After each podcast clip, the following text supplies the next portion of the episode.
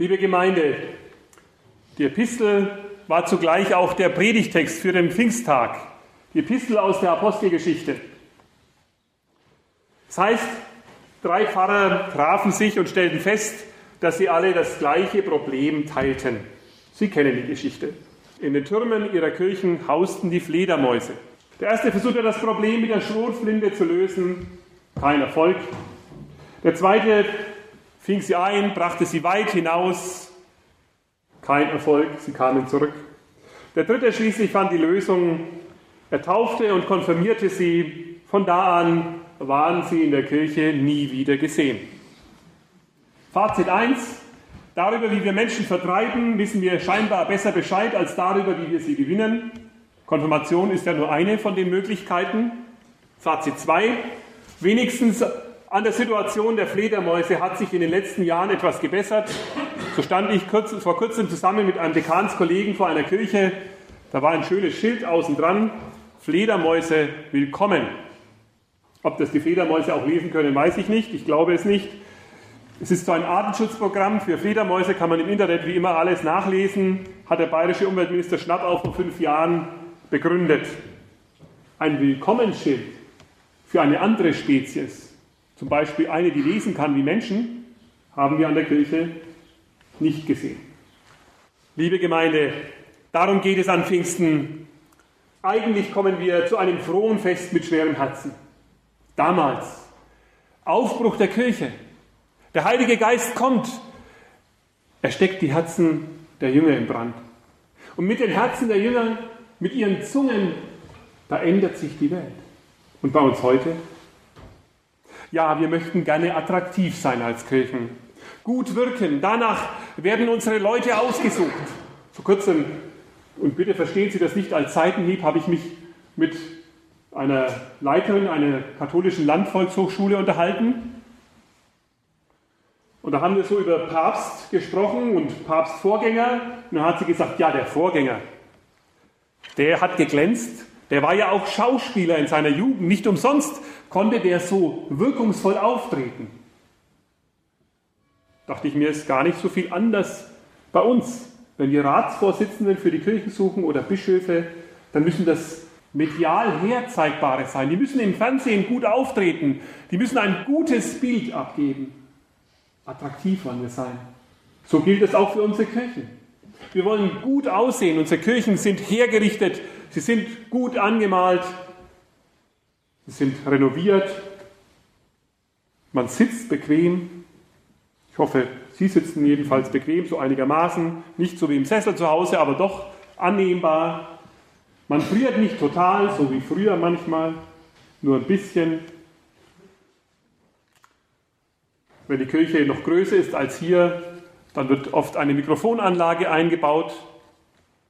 Die Orgeln werden renoviert und saniert und müssen es immer wieder getan, muss immer wieder so getan werden. Chöre singen mit, ob es große oder kleine Chöre sind, liturgische Chöre. Was hat sich da nicht alles verändert in den letzten 100 Jahren? Was haben wir nicht alles gemacht? Und doch müssen wir uns eingestehen, unsere Gemeinden wachsen nicht. Gerade wenn wir an Pfingsten auf die Urkirche schauen, fällt uns das auf. Die damals hatten noch nicht mal eine Kirche. Sie hatten keine Gebäude, keine studierten Pfarrer, kein Landeskirchenamt in München und auch sonst wo nicht. Und doch haben sie die Geschichte dieser Erde verändert. Haben sie dieser Welt einen Stempel von Gott her aufgedrückt. Wie war das möglich, wie konnte das geschehen, dass solche schwachen, völlig bedeutungslosen Menschen so etwas zustande bringen? Es war der Geist Gottes. Er hat die Herzen bewegt. Nicht aus Macht, nicht aus Gebäuden, nicht aus Geld. Wirkt Gottes Geist in dieser Welt.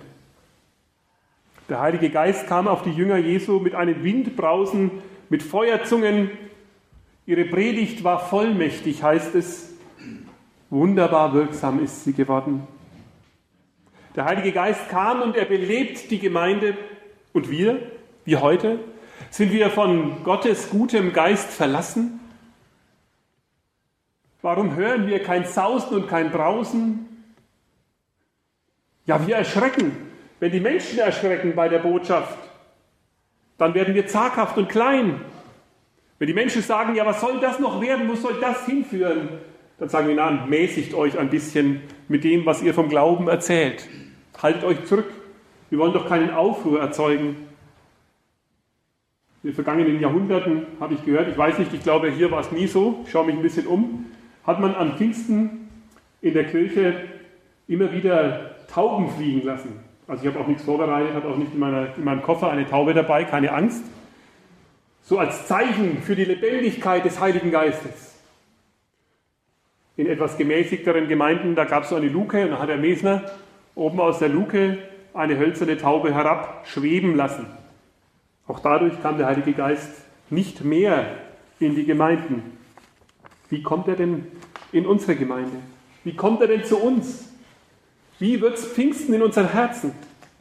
Wie schaffen wir Raum, dass Gottes Geist in unserem Leben wirken und in unsere Gemeinde kommen kann? Und zwar wirklich, nicht nur symbolisch.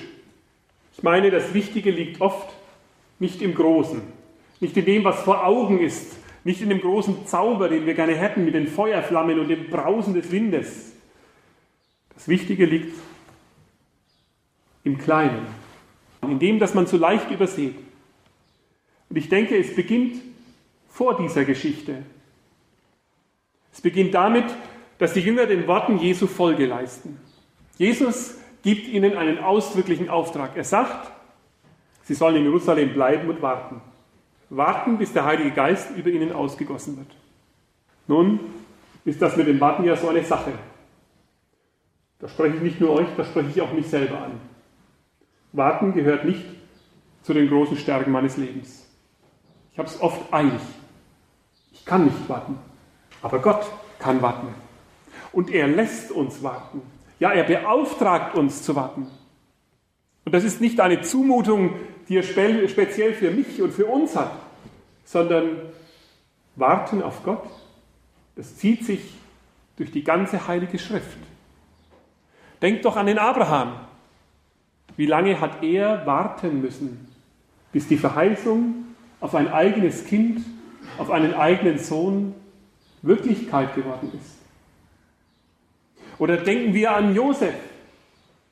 Der hat davon geträumt, dass ihm sozusagen die ganze Welt zu Füßen liegt. Und wo ist er gelandet? Als Sklave im Gefängnis in Ägypten. Ganz unten. Und es blieb ihm nichts als zu warten.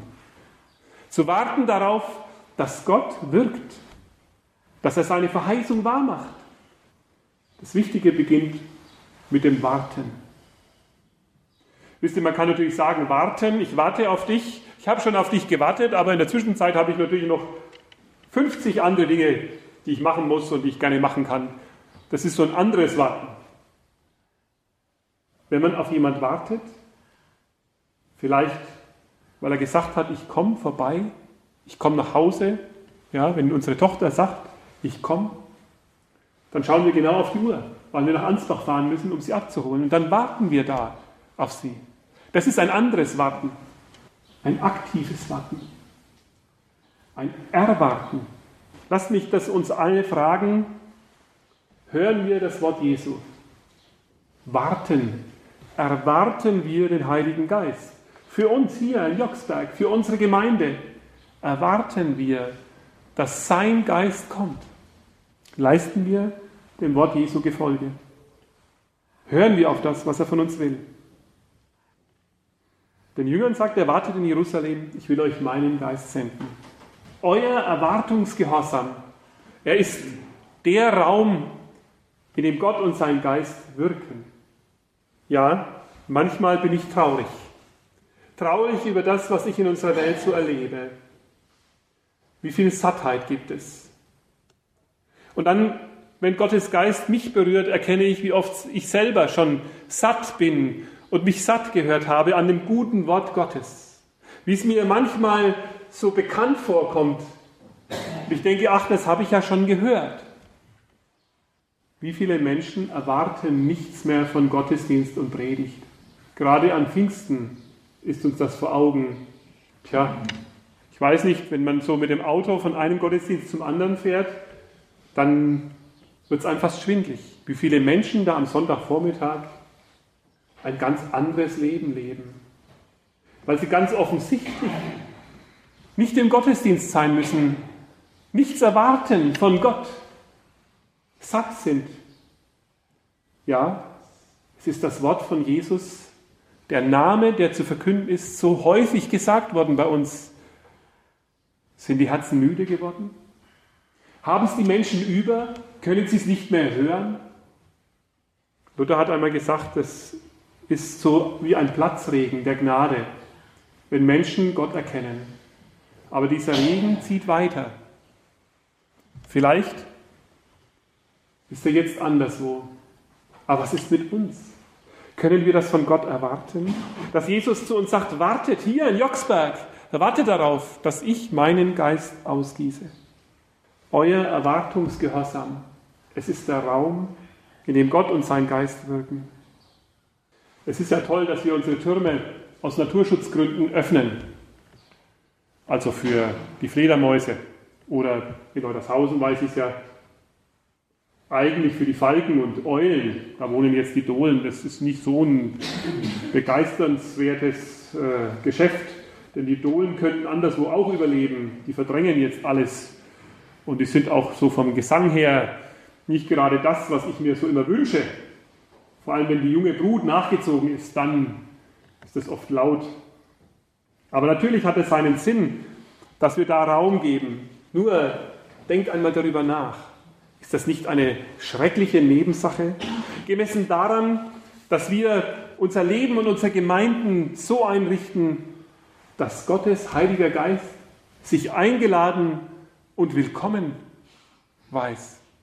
Wenn wir eine Gemeinde sein wollen, in der Gott wirken kann, dann müssen wir durch unseren Erwartungsgehorsam Raum dazu geben. Ein Willkommensschild aufstellen. Heiliger Geist, willkommen in meinem Leben. Und wir wissen das. Gott will durch unser Leben hindurch wirken, hinein in diese Welt. Es waren ja auch damals Gemeindeglieder. Die Gemeinde Jesu waren die Jünger. Die haben sich aufgemacht. Und mit einem Mal hatten sie den Auftrag, mit einem Mal hatten sie die Begabung, das zu tun, wozu Jesus sie gesandt hat. Wollen wir das doch nicht vergessen. In all dem, was zu tun ist, dass Gott uns begabt durch seinen Geist. Dass er uns das geben will, was wir brauchen.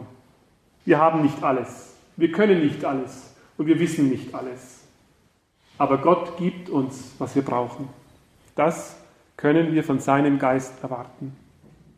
Wenn Gottes Geist Raum in uns und in unserem Leben gewinnt, dann wird in unserem Herzen, dann wird in unserer Gemeinde etwas geschehen, das ähnlich ist wie damals an Pfingsten. Nein, vielleicht hören wir kein großes Brausen draußen. Vielleicht sehen wir keine Feuerflammen. Vielleicht hören nicht die Leute nicht in ihrer Sprache sprechen. Aber sie werden ganz neu aufmerksam werden. Aufmerksam werden so wie sie damals auf Petrus und die Jünger aufmerksam wurden. Gott hat mit seinem Geist das Leben dieser einfachen Menschen zu einem Zeugnis gemacht. Zu einem Zeugnis, das unwiderrufbar dasteht. Wenn wir den Heiligen Geist in unserem Leben willkommen heißen, wenn wir unter seiner Führung und Leitung leben, werden auch die Menschen, bei denen wir leben, ins Fragen kommen. Wisst ihr, das ist ja so eigentlich für uns die wir predigen, immer die große Herausforderung. Die Predigt des Petrus. Als er gepredigt hat, da kamen am Ende 3000 Menschen und ließen sich taufen, kamen zum Glauben. Fantastisch. Die Herausforderung für jeden, der predigt. Eine Messschnur, die so hoch ist, dass wir es alle nicht schaffen. Die Menschen waren berührt. Und sie kamen mit einer Frage nach der Predigt des Petrus. Was sollen wir tun? Was sollen wir tun? Ich glaube, wenn wir Gottes Geist in unserem Leben Raum geben, wird es Menschen geben, die zu uns kommen und sagen, was sollen wir tun? Es ist ja merkwürdig. Der Glaube gehört zu den Tabuthemen. Darüber wird nicht so leicht geredet. Es wird leicht über vieles andere geredet. Also ich habe mir vor Weihnachten das Ziel genommen, dass ich mal so die überschüssigen Pfunde ablege. Das merken jetzt viele, es kommt irgendwo an. Sie glauben es nicht, wie viele Menschen mich darauf ansprechen, wie ich das denn gemacht habe. Wie schön wäre es, wenn wir uns ansprechen lassen könnten darauf, wie das mit dem Glauben ist. Was soll ich denn machen? Gebt dem Geist Gottes Raum und geht hinaus das ist keine Privatveranstaltung, die wir in uns selber machen, in unserem Herzen. Geht hinaus in die Welt, dass die Menschen es erfahren. Karl Barth hat das über die Kirche geschrieben. Die Kirche, hat er gesagt, ist keine Schnecke, die ihr Haus auf dem Rücken trägt und sich dann so zurückzieht und ab und zu streckt sie mal so die Fühler nach draußen zur Kontaktaufnahme. Wir müssen raus aus unserem Steckenhaus hin zu den Menschen. Das ist zum Slogan geworden, aber gleichzeitig ein Slogan, den wir schon wieder so satt gehört haben dass ich mich frage, ob wir ihn überhaupt jemals umsetzen. Kirche muss hinaus zu den Menschen. Wir brauchen, so heißt es dann im Slogan, eine G-Struktur, also geht hin in alle Welt. Das hat Jesus schon lange gesagt. Gut, dass wir es auch wieder wissen. Tun wir es auch? Also lasst uns nicht den Mund halten und schweigen. Lasst uns nicht uns im Schneckenhaus vergraben, sondern lasst uns gehen den Heiligen Geist erwarten, dass er wirkt. Hier im Raum eures Gehorsams und draußen, in der ganzen Welt auch. Das wird ein Draußen geben. Amen.